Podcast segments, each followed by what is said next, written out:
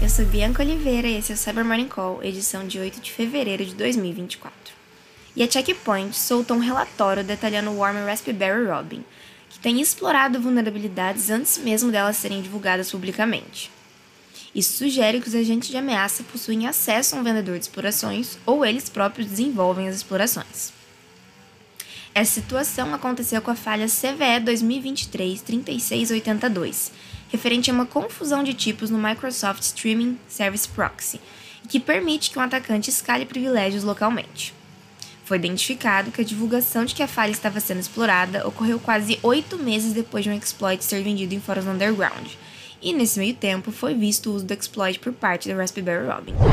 Pesquisadores da S2W publicaram ontem um estudo detalhando uma campanha conduzida pelo grupo Kimsuki para a disseminação de um infostealer até então não documentado, apelidado de Troll Stealer.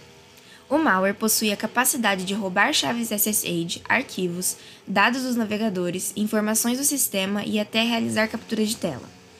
Foi identificado que o ataque utiliza um dropper disfarçado como um arquivo de instalação de um programa de segurança da empresa SGA Solutions para executar o malware. O dropper também é assinado com um certificado legítimo e válido da D2 Innovation, sugerindo que o certificado foi roubado. Os pesquisadores também acreditam que o grupo esteja utilizando um backdoor chamado GoBear, visto que o mesmo também possui um certificado legítimo associado à D2 Innovation.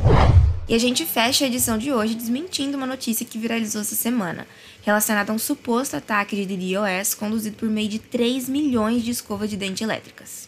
Na semana passada, um site de notícias suíço publicou uma matéria afirmando que um funcionário da Fortinet divulgou o suposto ataque, que teria sido empregado contra uma empresa suíça e envolveria um malware em Java.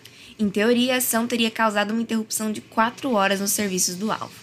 A Fortinet se pronunciou e disse que, apesar de ser um ataque curioso, não passa de uma hipótese levantada por pesquisadores numa entrevista, e que provavelmente as traduções da entrevista contribuíram para a confusão entre cenário hipotético e real.